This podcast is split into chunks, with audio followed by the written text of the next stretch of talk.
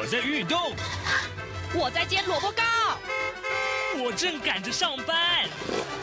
哦，我要赶着去上课啦！这个时候，我们都在听夏志平制作主持的《早安台湾》。早安台湾带给你最热门的时事访谈，最感动的人物专访，最直接的民意表达。对，让我们一起收听《早安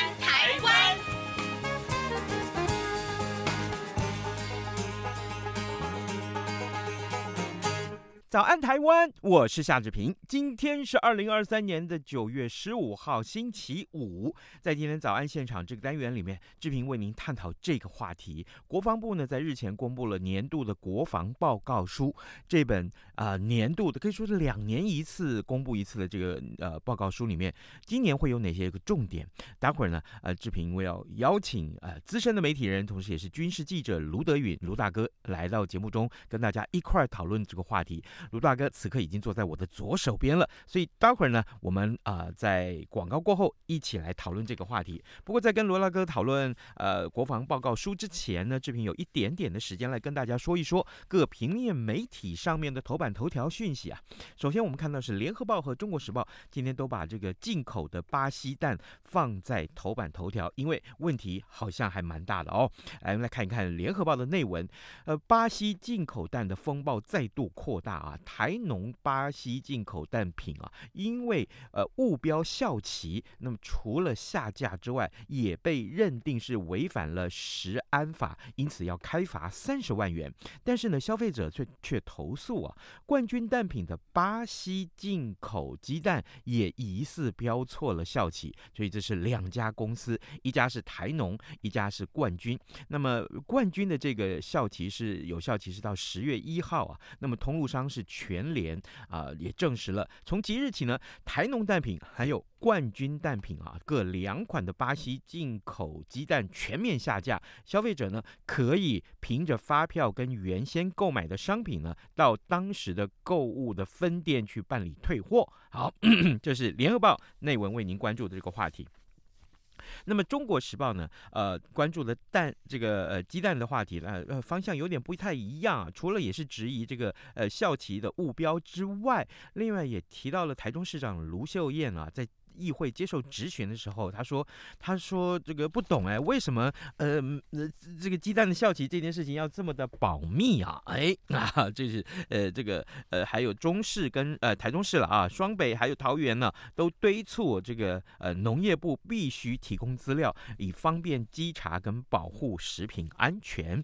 这是中国时报今天在这个话题上面所呃侧重的重点。”另外，我们来看到的是《自由时报》头版头条，呃，八加一项社福津贴明年起要调涨，大概有三百零六，呃，三百零八万人啊，超过三百零八万人是受惠的。我们来看看《自由时报》的内文，行政院会昨天拍板啊，这个一百一十三年呃八加一项社会福利津贴的调整，那么呃调增的金额啊，从一百四十三到一呃呃。呃，块钱到一千一百九十块钱不等。那么其中呢，老农津贴了，明年预计调升为八千零八十元。那其余的八项社会福利津贴也都调升百分之七以上。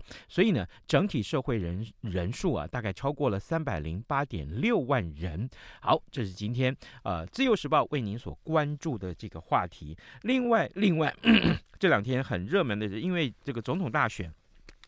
呃，逼近了，所以我们看到这个呃，网络遥控组头收田，这个呃大选的赌盘是不是已经都开始了？那今天自由时报呃头版上面也为您关注这个话题啊，呃，这个呃疑似有境外势力的呃介入选举，所以呢，这个赌盘的方面，目前警方也在加强的查缉当中。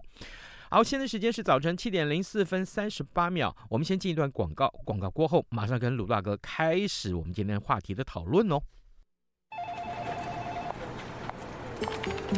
喂，你好，这里是中央广播电台，请问一下明天跟你。这些声音都是我们为你准备节目的前奏。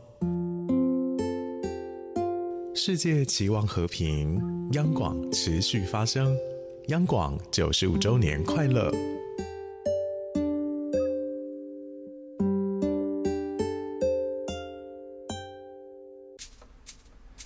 早安，台湾，你正吃着什么样的早餐？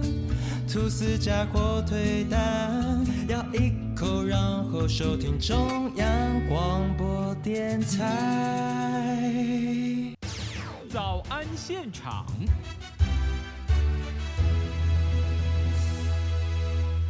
这里是中央广播电台台湾之音，您所收听的节目是《早安台湾》，我是夏志平。此刻时间早晨七点零五分五十一秒了啊，各位听众，呃，也许你常常关注《早安台湾》为您啊、这个一块儿来重视的这个国防议题。那国防部呢，在前几天公布了年度的国防报告书啊。在今年啊，呃，这一本两年才公布一次的报告书，会有哪些重要的讯息呢？这个时候，我们为您要专访资深媒体人、军事记者卢德允，我们请卢大哥在节目中跟大家分析啊这本报告书的重要内容。卢大哥，早安！哎，早安，志平，你早。是，谢谢，谢谢卢大哥一早来上节目啊。呃，首先我想先请卢大哥为我们介绍今年的国防报告书大致上有哪些个重点？嗯哼。这个先说国防报告书这件事啊，这是开宗明义啊，我们也常常也叫它白皮书，因为这是根据民主国家那的一个惯例啊。那什么惯例呢？就是政府有有义务向老百姓说明国家的施政啊。那通常西方国家它是用这个这个书是白色的包。那个封面了哈，嗯、所以也有人就叫做 white paper，就是白皮书啊。是，我们通常都叫它国防报告书，是也可以啊。那我们有制定了国防法，国防法里面有规定说，每两年呃，国防部必须要提出这样的报告。嗯、所以这么多年来，我的印象第一次好像是民国八十八十年代的初期了，第一本哈，到现在已经是第十七次了。那里面有什么样的内容呢？就是跟国防有关的事情啊，他要说明这个，然后他有一个逻辑的脉络啊，嗯，就是他要说明这个我们国家目前的状况啊，国际的状况，我们的威胁是什么啊？因为你有威胁才需要防御嘛，防防卫嘛，啊，嗯，那好，跟因应这样的威胁。我们必须做怎么样的准备？也就是说，我国防部这个部门啊，建军备战应该做的事情，包括什么呢？包括我们的国防的政策，啊，这个政策包括包括什么？包括我们的战略，我们的防御的战略啊。那还有我们的阿兵哥啊，啊，军官士官哪里来啊？那我们这些这些人他要使用什么样的装备？什么什么样的武器？啊，那这就又牵扯到，还有一个就是我们常常听大家讲说，这个国防是必要之恶。什么叫恶呢？就是说它会占用国家大量的资源啊。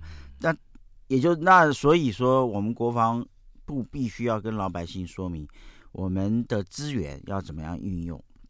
所谓的资源，基本上就是国防预算啊。我们我们今年就是说下一个年度。二零二四年，民国一百一十三年的国防预算大约是五千多亿啊，再加上零零总总要到六千多亿，跟前一年跟前一年度的比较，也就是说跟今年年这个年度预算比较是有大幅的增加啊，所以你必须要向老百姓说明，你凭什么？啊，增加这么多钱，要花花费有这么多，因为国家的多少钱都是就是一块大饼嘛，啊，嗯、你多吃点，他就要少吃一点，是比如社福啊，啊，或者说什么教育、啊呃、教育对不对？哦、教科文哈、这个这个都是很现实的事情哈、啊，所以必须跟大家讲清楚啊。还有一个就是我们现在还有强调一个全民国防这件事，嗯、就是意思就跟大家说。国防不是只有军人才能贡才能贡献他们的这个这个这个呃心力啊，是我们全国的国民哈、啊，必须在相当程度内哈、啊，在自己的岗位上哈、啊，也可以做一些事啊，甚至于这个呃帮助啊，这个来整体提升我们国防的力量。啊，原则是这样。是好，呃，各位听众，今天早上志平为您邀请到资深媒体人、军事记者卢德允来到节目当中啊，请卢大哥呢为各位听众来解说今年度的国防报告书，也就是国防白皮书，事实上有怎样的内容？刚刚呢，呃，卢大哥简单的为大家先分析了一下大致上的内容如何。不过我们现在慢慢慢慢来，呃，往深一点地方来看，呃，台海局势的紧张啊，两年才公布一次的这个国防报告书，其实它的重要性是不言可喻啊。那么对一般的民众是非常好奇啊。如果说未来啊，假定啊，这是一个假想题，共军犯台的话，比较有可能是用哪一种方式啊来进犯？那么呃，对于这些个呃攻击台湾的方式啊，那么国军去怎么去防卫它呢？嗯哼，呃。这个白皮书啊，因为它是全面性的对这个国防政策，还有刚刚我提到的各个面向啊，这个说明介绍嘛，哈、嗯，所以它基本上它不会非常非常的深入到一个细节的状况，它会就是提纲挈领啊，嗯、就是大纲式的说啊。那我们呃，自从俄乌战争之后啊，还有就是这个呃，中共开始。很密集的这个他的飞机啊，他的军舰啊，在台湾周边这样绕来绕去的时候，嗯嗯，那我们就感觉到立即而明显的威胁了啊。这个这个时候呢，其实台湾在全世界的知名度啊急速的升高，也就是说，很多比如说英国的这个好像是 Financial Times 吧，哈，就说台湾是全世界最危险的地方啊，有这样的一个说法。也就是说，这个这个地方爆发军事冲突的可能性啊，大大增加了啊，大大大增加。那您提到说中共有什么像什么样的方式来来对台湾进行这个威吓啊？嗯、这个其实大家在很多媒体上或者很多国际的学者啊，国内外学者专家都有很多很多的。这个说明啊，很多很多的报道，那个都非常细节了啊。那在这个国防书里面不会这么细节啊，它主要大概分两项了，就是说，一个是灰色地带啊，所谓灰色地带是是说，它并不是一个全面开战的状况啊。比如说他派他派船这样绕着你，他也没有打你啊，你也不能打他啊，大家再这样挤来挤去。啊，这个你进我退，我对我这个你要进我就挡着你啊，不是不是你进我退，我说错了啊，你进我就挡着你，这种东西大家不会，你看不到火药啊，可是呢，很明显的是一个对峙跟这个这个对抗的一个状况，哦，这就是一种灰色地带，对不对？它也算打仗，但是就是呃没有正式开打吗？在正式的说法里面，这不叫打仗，这不叫打仗，对，这完全是灰色地带，哎，它它也不叫冲突。因为没有冲突，啊，其实大家都很克制嘛。是，你可以看到，你可以看到这个中共飞机这个飞进，比如说我们很关切的这个台海中线的东侧的时候，嗯，就逾越这个中线，或者说他的军舰跑到这个高雄外海，或是基隆外海，或是苏澳外海啊，在二十四海里之外出现的时候，这就是一种。这就是一种灰色地带的这个、这个，他要展现他的力量，是。那我要展现我防御的这个决心啊，嗯、所以他飞机在天空的时候，我就会有飞机上去，让他看到我啊，我也要看到他，嗯哼，也就是说我会站立占据有有利的位置啊，让他不会再。比如说，在逼近，向台湾更逼近啊，那军舰也是，嗯，军舰你可以明显的发现说，它目前的呃要试探的这个一个界限，应该就是所谓二四海里的这个比邻区的这个这个边界啊。嗯、那我大家知道，十二海里是领海嘛，是啊，那二四海里也是有法理依据的一个一个有。一个有主权的、有管辖权的一个、嗯、一个一个区域哈，嗯、所以原则上现在国我们国军的这个原则是不可以让他进入二十四海里。是、啊，那我就问你，如果他硬要往里面闯，怎么办？嗯，对，你能开火吗？原则上是不可以的。哦，因为我们不开第一枪。嗯，在很多国际的冲突发生的时候啊，你如果你开第一枪，在国际的游戏规则上，嗯。应该就是你比较理亏了。嗯啊。嗯，是，就变成说，你这个战端是你发起的，嗯这样。那在这个情况之下，如果他硬要挤进来怎么办？到时候发生这种呃最可能发生状况就是用碰、用碰、用挤，嗯。甚至用撞的方式。哦，了解，是嗯军舰就只能这样了、是。对，你能你能，所以我们两边就是面对面的，可以可以看到这个这个情况。嗯，所以呃，这个情况发生之后，我们也常常看到国防部发布一些照片，就是我们的军舰跟中共的军舰在同向同一个方向航行，也就是一个并航的状况。嗯也就是说，我当在内侧，我不让他进来，嗯哎，是这样。这个是所谓军呃这个灰色地带了啊嗯。这个那另外一个是什么？，对对，或另外一个就是你刚刚讲这个开战嗯啊，开战是。那开战的方法很多了，呃，我们有很多专家分析过哈，中共对台湾的威胁的话，可能你粗分为四个四种可能性。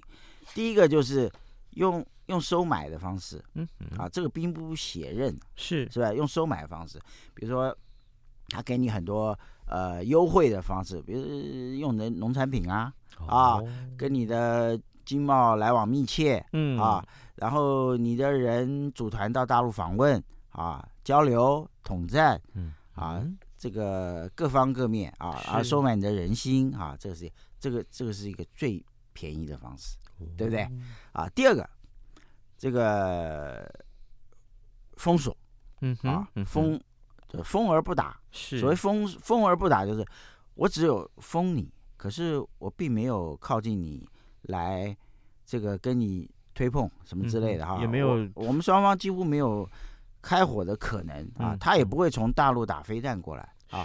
那封你干什么呢？因为我们知道台湾是一个海岛嘛，我们最重要就是能源，嗯嗯我们的能源全部靠进口。嗯啊，嗯石油、天然气等等，其实这就最重要，煤这些都已经其次了啊。我们只要讲最重要的东西，石油跟天然气，嗯哼它只要一封，呃，这个继续的进来，可能就有很大很大的问题了啊。是比如说我们的天然气的存量七到十天，嗯也就是说这七到十天，下一个七到十天的这个天然气其实还没有到台湾呢。嗯哼啊，呃，如果他不来的话，下一个七到十天你就没有天然气了。那没有天然气会怎么样呢？我们有很多火火力发电厂是靠天然气啊，那你的电就会不够，是不是？那请问你可不可以想象一下，你的电不够的时候，你会发生什么样的情况？那那困扰可大了 哎，是啊，你你整个国家的运作都会受到影响嗯啊，而且不只是呃，不只是台积电。啊，嗯嗯啊不只是这个这个要用电的这些工商界，每一个老百姓都会受到影响，而且你会切有切身之痛，嗯对不对嗯？好，这个这个问题你要怎么解决啊？这是一个大问题，对不对？嗯再来就是一种点穴式的，嗯。我们说第三个可能点穴式的做法啊，而点穴式它用这个飞弹嗯。啊，或是用一些比较精准的武器对你一些重要的设施。嗯。啊装备，比如你的发电厂啊，你的供电、输电网络啊，你的军港口啊等等，做一些打击啊，这个就是点穴式点穴式的啊。嗯这个对于一般人民生命财产的的这个威胁并没有那么大嗯啊，因为你如果无差别的，比如对台北市乱炸一通，那那这个仇就就大了。仇就结大啊。那最后一个才是全面性的武力反台嗯啊，全面性。是我个人发现啊，就是现在坊间，就是说我们所谓的学者专家们，他们常常讨论的都是第四阶段嗯这个全面性的武力犯台啊，嗯呃，非非常详细，非常非常的这个这个呃非常深入啊。可是，在前三个阶段讨论的人比较不多。但极有可能前三个阶段才是一个很重要的哎，没错，点你这讲到重点，就是这个意思。我的意思哦为什么这么讲，就是这个意思。大家不要忽略了前三个阶段的重要性，反而是全面开战，个人认为嗯可能性相对较低。是我在呃，我们要讨论这个议题之前，我当然事先先找了一些资料来看嘛。呃，我我特别对其他媒体所提到的，在国防报告书里面呢，有这么几个字，就是纵深防卫。嗯，我我可不可以请卢大哥为我们解说一下这个观念？好的，好的。嗯哼，所谓纵深，纵深就是说，比如说，呃，有一个人他要他扬言，那手拿起来，那个拳头要打我，对不对啊？他会向我靠近嘛？是不是哈？那你你要等他站到你的面前，你才采取行动嘛？嗯、啊，通常不会，对，不太太晚了，不太明智啊。对对对，太晚了，所以、嗯、所以他在某一个距离外面的时候，我可能就要采取一些作为了啊。比如说，我是比较和平的人，可能我就我就向后走嘛，嗯啊，避退他。可是两岸的情势呢，我们。这个台湾这个岛所位居在这个大陆的东南边陲，对不对？你可以向后退吗？不可能，不可能，啊、不可能啊，不可能。所以这个距离什么，这个相对位置是固定的啊，相对位置固定。那这个纵深要怎么办呢？也就是说，你要让对方距离你。有有相当程度的时候，你就要采取一些行为嘛，嗯、一些防卫的做法啊，对对对，就要开始做防卫做法。那你总不能等敌人上了我们的海岸之后，你才作为啊？那纵深，我既然不能往后退，那我只能往前推了。嗯啊，当他靠近我一步，或是两步，或三步的时候，我就要采取什么样的方式来？希望我希望你你靠近到我这个这个十步的范围里面的时候，我可能就要采取一些行为，让你不要再靠近了，嗯啊，让你知难而退了，嗯啊，那至于什么方法，有你要穷尽各种的方法啊，有文的有武的都可以啊。那越靠近的时候，这个强度越来越越高，对不对啊？因为我不希望敌人的火力，他的摧毁的力量到达我的。面前啊，比如说，比如说他可能站在我的面前，他一挥拳就可以打到我的脸，对不对？那如果是说在台湾这个实力上，就是我不希望他的军队能够上岸，因为一上岸的话，我们整个精华都在西岸嘛，是。啊，那直接蒙受到这个这个攻击，对，直接蒙受到攻击，那。人民生命财产会遭受极大的损害啊！这不是我们所乐见的。我可不可以也举个例子来回应一下卢大哥您的说法？就是说，呃，假定要贺阻这个敌军进犯的话，好，那等于是我们已经就是透过各种方式告诉全世界，告诉对方，嗯，我们有这个武器哦，某种武器哦，是你如果来打我的话，对不起，这个武器就伺候你了。是的，那这个你可能要。评估一下你进犯要付出的代价，这就是一种这样的防卫。这个逻辑上完全就是这个逻辑，嗯，完全是这样。嗯、那我们用报排这个国防报告书里面也会做这样的这个陈述啊，嗯、所以我们讲了什么纵深防御啊，我们讲了重城贺主啊，嗯、啊，里面也会介绍我们国军有什么武器装备啊，嗯、啊，这些就是您刚刚所说的这些东西，嗯、我们要让所有人知道。如果你怎么样的话，嗯、我可以怎么样？问题来了，啊、问题来了。对，这些个告诉对方，我们有这些重大的武器，可以呃这个呃吓阻对方来台啊，来来进犯台湾。但是这些武器有的是来自呃国外，是来自美国啊，或者我们也这个每一年呃呃跟美国买了这么多的武器，是我们怎么样去提升使用这些武器的效能啊？这个，因为你买武器的时候呢。通常都会伴随着啊，嗯、这个一个学习的过程，嗯，这也包含在这个这个采购的合约里面了啊。嗯、我们有时候有的时候，呃，要派我们的操作人员到美国去受训，嗯、啊，这是一定，这是包含是。在里面，而且也不是什么机密，这都是公开的事情啊。比如说你你接收这个，大概十多年前，我们接收美国的这个基德军舰啊。我们就会派很多全舰的官兵，等于是全舰的官兵，一组人到到美国现地，把这个船把它弄，它本来是封存的状态，然后把它把它弄到可以操作，而且同时在跟美美方各种课程啊哈，各种手把手的这个教学啊哈，了解这个船怎么操作，它的武器系统怎么使用啊这样。那我们最近呃应该是说好像是明年吧哈，会有第一批的 M One。这个战车艾布兰这个主力战车回到台湾、啊，那现在就有人在美国学这个怎么样操作这个战车，嗯啊，那操作还有包含维护啊，全部都全套。所以当这个战车回来之后，这些人一起回来，然后他们就是等于是种子教官了，是、啊、在教我们这个接下来的这这些人啊。那当然，现在的武器系统是越来越精密。啊，它的它的一般的操作跟维护要经过一个蛮漫长的学习过程。是啊，那还有我们，那你就讲到人的问题啊，我们人有自愿役的，也有义务役的啊。自愿役的就是我自愿来当这个军官、士官兵啊。那这些人他可以长期的留在部队里面，他学会了这样的专业的，他比较容易把专业保保留在。这个部队里，当然他也总有一天离开，他会交给他的。这个接续的人嘛啊，这是下一批的人哈。哦，原来如此。好，呃，各位听众，今天早上志平为您邀请到资深媒体人、军事记者卢德允，我们请卢大哥在节目中跟大家来介绍呃国防白皮书，其实就是国防报告书了啊。